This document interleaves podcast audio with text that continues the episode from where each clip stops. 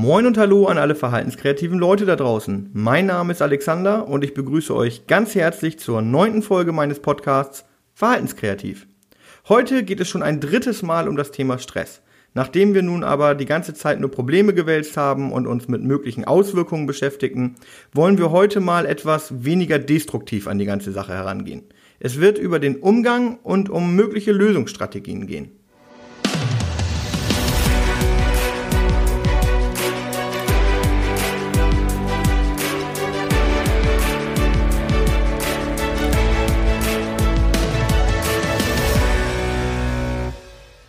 Bevor ich nun mit dem heutigen Thema beginne, möchte ich kurz auf etwas aufmerksam machen. Ich wurde nach den letzten beiden Folgen gefragt, wie man sich das Stressmodell nach Bohelskopf-Alvin optisch vorstellen kann. Es gibt dazu zwar einige Bilder im Internet, aber diese sind nicht auf Deutsch. Deshalb habe ich mich kurz an den Rechner gesetzt und ein entsprechendes Modell erstellt. Veröffentlicht habe ich es auf meinem Instagram-Account äh, @verhaltenskreativist und bei Facebook unter Verhaltenskreativ. Ihr könnt mich gerne adden bzw. liken und euch das Modell herunterladen. Vielleicht ist der ganze Zusammenhang noch besser zu verstehen, wenn man das Modell optisch vor Augen hat. Vielen Dank auch für die Anmerkung meiner Zuschauerin, welche nur ungern mit Namen erwähnt werden möchte.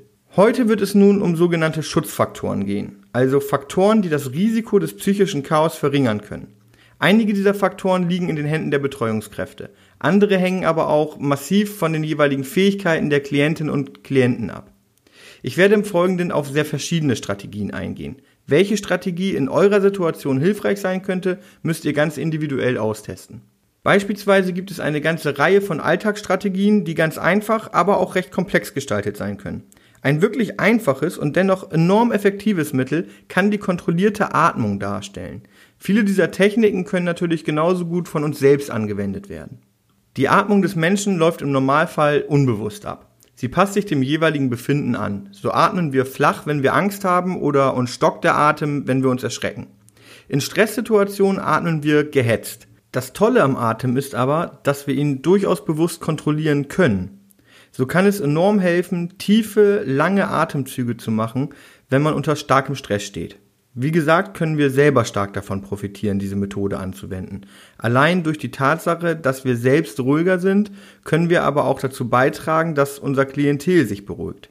Darüber hinaus können wir aber auch gemeinsam mit ihnen Atemübungen machen und ihnen zeigen, wie man bewusste, tiefe Atemzüge macht, um sich selbst zu beruhigen. Andere Alltagsstrategien sind wesentlich komplexer und setzen voraus, dass man sich selbst gut kennt oder eben, dass wir unser Klientel extrem gut kennen, wenn wir bei der Entwicklung solcher Strategien erfolgreich helfen wollen. In dem Buch von Bo Helskov Alvin ist ein interessantes Beispiel beschrieben.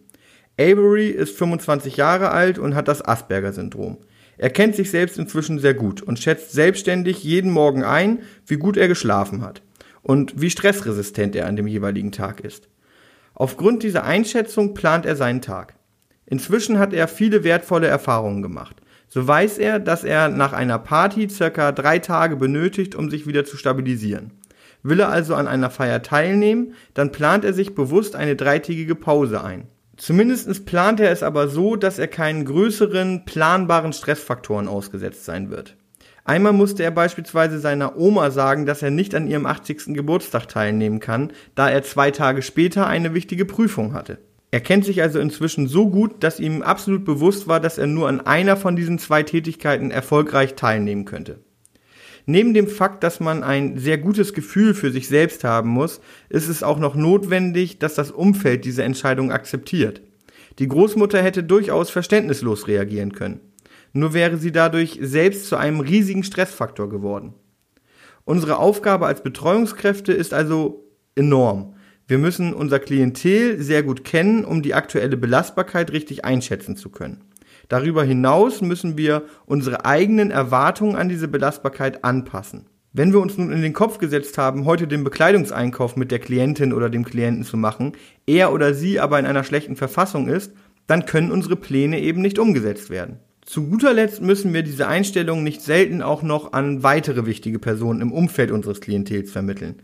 Denn auch die Angehörigen, die Kollegen aus dem eigenen Bereich, aber auch aus anderen Kontexten wie der Arbeit und in einem gewissen Maße sogar die Mitbewohner müssen ihre eigenen Ansprüche und Vorstellungen ein Stück weit anpassen.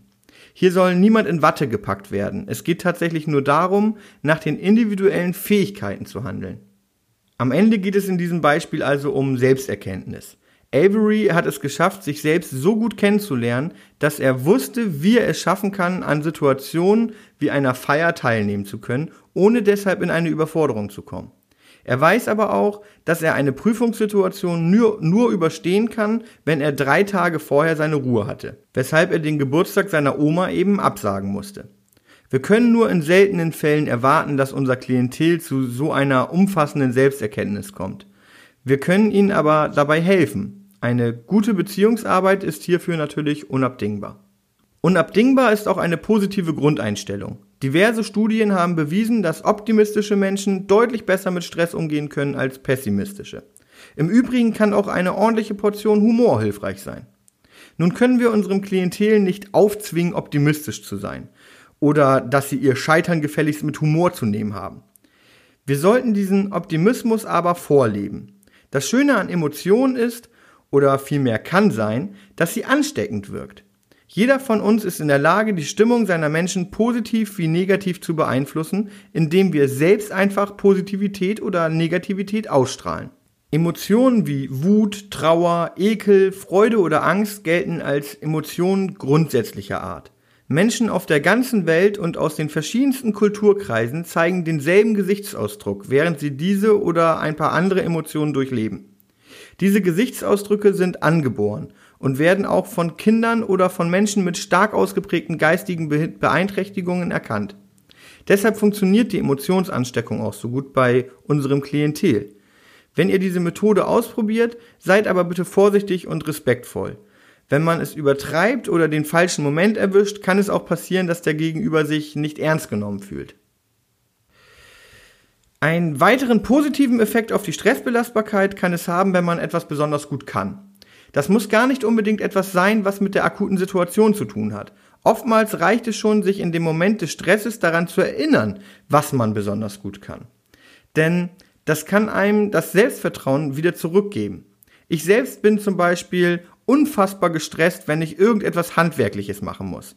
Ich habe weder einen Funken Talent, noch habe ich Spaß an dieser Art von Arbeit.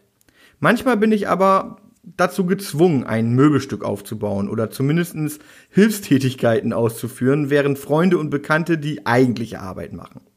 Mir hilft es dabei durchaus daran zu denken, was ich besonders gut kann. Es verhindert, dass ich zu stark an mir selber zweifle und nimmt mir somit Stress. Auch unser Klientel hat in den meisten Fällen Dinge, die sie besonders gut können oder auf die sie besonders stolz sind. Eine Erinnerung daran im richtigen Moment kann durchaus helfen, mit dem Stress umzugehen. Die genannten Punkte sind eher in der Verantwortung der betroffenen Person selbst. Sie können von uns Betreuungskräften verstärkt werden, aber natürlich sind uns da auch Grenzen gesetzt. Deutlich leichter Einfluss nehmen können wir auf die externen Schutzfaktoren, welche ich euch nun vorstellen möchte. Ein Klassiker dabei ist das Thema Struktur. In vielen Einrichtungen entbrennen heiße Diskussionen darüber, ob nun mehr Struktur helfen würde oder ob es nicht vielleicht schon viel zu viele Regeln und Verbote gibt. Es gibt kaum eine Einrichtung, in der dieses Gespräch gar nicht stattfindet. Die Ausprägungen sind aber schon deutlich verschieden. Vielleicht ist es der richtige Zeitpunkt, einmal deutlich zu machen, wofür Struktur eigentlich da sein sollte. Oder vielmehr, für wen sie da sein sollte. Es geht nämlich nicht darum, die Machtposition der Mitarbeitenden zu stärken, sondern darum, dem Klientel zu dienen. Es geht darum, eine Vorhersehbarkeit zu schaffen, denn viele Menschen mit psychischen und oder geistigen Einschränkungen haben, wie schon erwähnt, eine schwache zentrale Kohärenz und können entsprechend nicht gut einschätzen, was auf die aktuelle Situation folgt. Wenn sie nun nicht einschätzen können, was als nächstes passiert, dann könnte praktisch alles geschehen. Sie könnten aus heiterem Himmel angeschrien und geschlagen werden, oder es könnte urplötzlich ein bösartiger Hund auf den Flur springen und sie anfallen. Vielleicht ist das Beispiel ein wenig extrem, aber letztlich auch nicht gänzlich aus der Luft gegriffen. Anders als wir können Menschen mit entsprechenden Einschränkungen eben keine Möglichkeiten ausschließen. Und genau hier greift die Struktur. Wenn der Tagesablauf vorhersehbar wird, sich bestimmte Geschehnisse täglich wiederholen, dann lernen auch diese Menschen diese Zusammenhänge zu erkennen. Nicht, weil sich ihre Fähigkeit dazu verbessert hat, sondern ganz einfach, weil es ja jeden Tag so ist. Nach der Ankunft von der Arbeit gibt es eine Kaffeerunde. Ich sitze immer auf dem Stuhl an der Stirnseite und habe immer den blauen Plastikbecher vor mir stehen. Danach räume ich immer den Tisch ab, während Tom ihn jedes Mal abwischt. Diese Sicherheit in die Geschehnisse der Zukunft können extrem beruhigend wirken. Aber bitte passt auf, dass ihr diese Struktur auf den richtigen Personenkreis anwendet. Eine solch enge Struktur kann wahnsinnig hilfreich sein. Für andere Menschen bedeutet sie aber auch die Hölle auf Erden. Um diesen Strukturen aber auch andere Absprachen zur Stressvermeidung aufrechterhalten zu können, sollten außerdem alle Menschen aus dem näheren Umfeld ausreichend informiert sein. Wenn beispielsweise die Reinigungskraft der Tagesförderstätte nicht wüsste, dass die dortige Höhle ein wichtiger Rückzugsort für eine der Klientinnen oder Klienten ist und sie plötzlich beginnen würde, diese abzubauen, um richtig sauber zu machen, dann wäre die Eskalation vorprogrammiert. Natürlich müssen wir sensibel mit wichtigen Daten und Informationen umgehen, und dies sollte unter Umständen auch in Absprache mit der gesetzlichen Bezugsperson geschehen. Aber eine gewisse Transparenz ist hier unumgänglich. Überlegt euch vorher genau, wer welche Information benötigt, damit keine unnötigen Stressfaktoren entstehen. Neben der Tatsache, dass diese Informationen Missverständnissen vorbeugen können, erzeugen sie außerdem Verständnis in den Mitmenschen. Wenn die Bäckereifachverkäuferin weiß, warum sich ein Klient auf eine bestimmte Weise verhält, wird sie sicher verständnisvoller reagieren. Nun würde ich nicht jede Verkäuferin über sämtliche Details unseres Klientels aufklären, ganz sicher sogar nicht bei sehr häufig wiederkehrenden Einkäufen bei der gleichen Person und wenn die Begleitumstände es sinnvoll erscheinen lassen, kann das aber durchaus eine Option sein. In der Einrichtung, in der ich aktuell arbeite, wohnt eine junge Frau, die unter großen Ängsten leidet. Sie musste in ihrer frühen Kindheit große Schmerzen erleiden, sowohl körperlich als auch emotionaler Art. Diese waren so stark, dass sie sich komplett zurückzog und andere Menschen sofort körperlich attackierte, wenn diese ihr zu nahe kamen. Zunächst einmal wurde über viele Jahre sehr stark an der Beziehung zu dieser Dame gearbeitet, wodurch sie heute zumindest ein Gefühl von Sicherheit empfinden kann. Wichtig ist aber, dass sie jederzeit einen möglichen Fluchtweg hat. Sie braucht die Gewissheit, dass sie sich jederzeit in ihren eigenen Bereich zurückziehen kann, sobald der Stress zu stark ansteigt. In ihrem Wohnumfeld hat sie natürlich ihr eigenes Zimmer, aber auch bei der Arbeit hat sie eine Art Höhle, welche nur ihr gehört und in die sie sich immer dann zurückziehen kann, wenn es ihr zu viel wird. Die Reinigungskraft sollte also unbedingt die Finger von dieser Höhle lassen, sofern die Klientin anwesend ist. Dennoch kommt es auch heute noch vor, dass sie ihre Mitmenschen körperlich angreift und diese Angriffe hinterlassen nicht selten blutige Wunden bei den Mitarbeitenden. Aber dass sie überhaupt in der Lage ist, täglich zur Arbeit zu gehen und sogar an Freizeitaktivitäten teilzunehmen, ist unter anderem der langjährigen Beziehungsarbeit und der Möglichkeit geschuldet, dass sie sich jederzeit zurückziehen kann. Es geht dabei im Übrigen gar nicht ausschließlich um den Rückzug an sich, Vielmehr geht es um das Gefühl der Sicherheit, welches das Wissen um einen möglichen Fluchtweg vermittelt. Und noch einen weiteren Vorteil birgt ein solcher gemeinsam erarbeiteter Rückzugsort. Denn lieber die betreffende Person zieht sich an den abgesprochenen Ort der Ruhe zurück, als dass sie im Zustand höchster Erregung Richtung Stadtzentrum oder zu anderen potenziellen gefährlichen Orten läuft. Eine Fluchtmöglichkeit kann also dazu beitragen, dass Menschen mit aufkommendem Stress etwas besser umgehen können. Genauso positiv wirkt sich Vertrauen in die Menschen des eigenen Umfelds aus. Wenn wir den Menschen in unserem Umfeld vertrauen, ihre Handlungen für uns berechenbar sind, dann kann dies ein mächtiger Schutzfaktor sein. Natürlich können wir Vertrauen nur aufbauen, wenn die Beziehung entsprechend positiv ist. Wichtig sind aber auch Beziehungen zu Menschen, die keinen pädagogischen Auftrag haben. Freunde, Nachbarn, der Hausmeister oder eine Reinigungskraft kann manchmal einen Ausgleich schaffen, der nicht zu unterschätzen ist. Eine Beziehung, welche häufig gar nicht so wahnsinnig eng oder intensiv sein muss, zu einem Menschen, der keinen Druck aufbaut, der nicht ständig irgendetwas von dem beeinträchtigten Menschen will, kann sehr heilsam für die Seele sein. Zu guter Letzt möchte ich in Bezug auf Schutzfaktoren noch auf die soziale Unterstützung eingehen. Manchmal können unsere Klienten bestimmte Phasen ihres Lebens oder auch einfach nur gewisse Situationen nicht alleine bewältigen. Wie bereits erwähnt, kann Stress die Wundheilung verzögern. Studien haben jedoch ebenfalls nachgewiesen, dass soziale Unterstützung in Form von Gesprächen oder einfach von Nähe sich wiederum positiv auf die Wundheilung auswirken kann.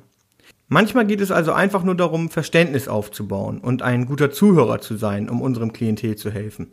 Natürlich sind die Probleme nicht vom Tisch, nachdem wir uns eine Stunde Zeit für ein Gespräch genommen haben. Es handelt sich dabei um einen Prozess, der auch mal sehr lange dauern kann. Sollten die Schutzfaktoren aber versagt haben und es sollte dennoch zu einem handfesten Konflikt kommen, gebe ich euch den Rat, die eigenen Emotionen zu kontrollieren. Ich hatte ja vorhin schon etwas über die Möglichkeit der Emotionsansteckung als Schutzfaktor gesagt. Emotionen sind in Bezug auf herausforderndes Verhalten aber noch von größerer Bedeutung. Letztlich sind unsere Reaktionen auf das Handeln unserer Klienten immer mit einer bestimmten Emotion verknüpft. Wir freuen uns, wenn unser Klientel eine Herausforderung meistert, sind traurig, wenn ihre Angehörigen trotz Versprechen zum x-ten Mal nicht erscheinen und werden wütend, wenn sie nach uns schlagen, spucken oder ähnliches. Zumindest wären das normale Reaktionen auf die beschriebenen Situationen. Wir dürfen aber nicht vergessen, dass wir uns in einer professionellen Rolle befinden. Wir müssen so gefestigt sein, dass wir unsere Emotionen im Griff haben. Wenn wir in einer Konfliktsituation die Ruhe bewahren, strahlt diese Ruhe auch auf unser Gegenüber aus. Gleiches passiert, wenn wir selber emotional aus dem Ruder laufen. Eine Methode, diese Ruhe zu bewahren, hatte ich bereits erläutert. Wir kontrollieren unsere Atmung. Wenn wir bewusst tief und langsam atmen, hat unser Körper gar keine Chance, in den Kampfmodus zu wechseln. Und wir können uns besser kontrollieren. Ich gebe aber zu, dass es Menschen gibt, denen das leichter fällt als anderen. Ein weiterer Punkt, der während eines aufkommenden Konfliktes zu beachten ist, baut keinen zu intensiven Blickkontakt auf. Daniel Stern sagte einmal, ein Blickkontakt, der länger als 20 Sekunden dauert, führt entweder zu einer Prügelei oder zu Sex. Wir können den Sex als mögliche Folge wohl ausschließen. Eine Prügelei ist aber ebenfalls nicht erstrebenswert. Augenkontakt ist eine sehr intensive Form der Kommunikation auf emotionaler Ebene.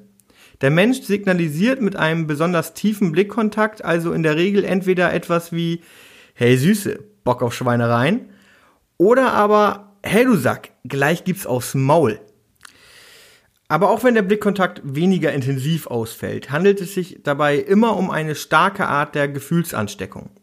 Wir vermeiden nicht umsonst den Blickkontakt zu einem wütenden Mann auf der Straße, denn wir wissen instinktiv, dass wir damit die Einwilligung in eine körperliche Auseinandersetzung senden könnten.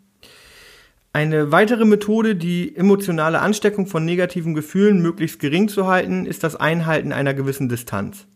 Wir alle haben einen individuellen Wohlfühlraum, was die körperliche Distanz zu unseren Mitmenschen betrifft. Dieser ist natürlich von der Person abhängig, aber auch von der aktuellen Situation. In einem Konflikt steigt das Bedürfnis nach Abstand in der Regel an. Außerdem müssen wir während einer Konfliktsituation auf unsere Körperhaltung achten.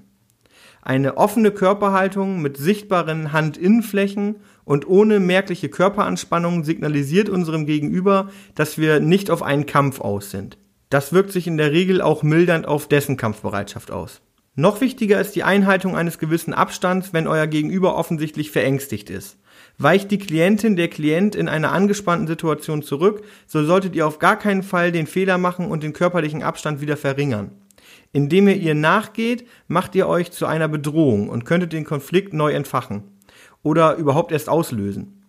Eher solltet ihr selber zwei Schritte zurückweichen, um ganz deutlich zu machen, dass ihr keine Bedrohung seid.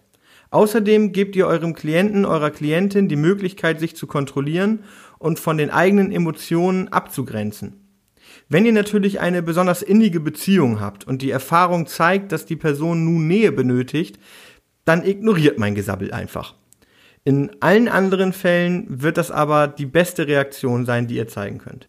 Aber selbst wenn ihr den Blickkontakt vermeidet und einen ausreichenden Abstand einhaltet, könnt ihr durch eure Körperstellung noch immer provozierend wirken.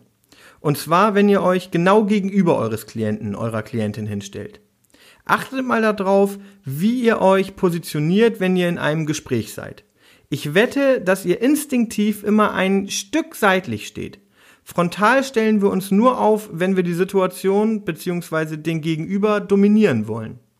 Wenn der Gegenüber aber nicht dominiert werden möchte, dann ist es nicht ungewöhnlich, wenn er aggressiv reagiert. Es gibt natürlich noch einige weitere Methoden, die man anwenden kann, um einen Konflikt zu entgehen. Wenn ihr euch für weitere Methoden interessiert, dann schreibt mir sehr gerne eine Nachricht bei Facebook, Instagram oder via Mail. Für heute verabschiede ich mich aber und wünsche dir noch einen schönen Tag. Wenn dir diese Folge also gefallen hat, dann würde ich mich riesig darüber freuen, wenn du sie mit deinen Freunden und Arbeitskollegen teilst und vorher natürlich noch eine 5-Sterne-Bewertung für meinen Podcast raushaust. Du würdest mir wirklich sehr damit helfen. Der Podcast wird übrigens ab sofort jeden Montagabend um 19 Uhr auf allen einschlägigen Plattformen veröffentlicht. Sehr gerne kannst du mir auch eine Mail mit Feedback oder Fragen schreiben, das Ganze unter verhaltenskreativ.podcast.gmail.com oder du trittst meiner Facebook-Gruppe Die Verhaltenskreativen bei. Natürlich kannst du auch super gerne meine Homepage besuchen, dort kannst du mich ebenfalls kontaktieren und bleibst immer auf dem Laufenden. Die Adresse meiner Homepage lautet www.verhaltens-kreativ.de. Ach so, und natürlich könnt ihr mir auch gerne bei Instagram folgen. Dort kündige ich jede Podcast-Folge rechtzeitig an. Zukünftig soll es dort auch kurze, spannende Videos zum Thema geben. Weiterer Content ist auch schon geplant. Ihr findet mich dort unter @verhaltenskreativist. Alle Infos dazu findet ihr in den Show Notes. Viel Spaß noch, euer Alexander.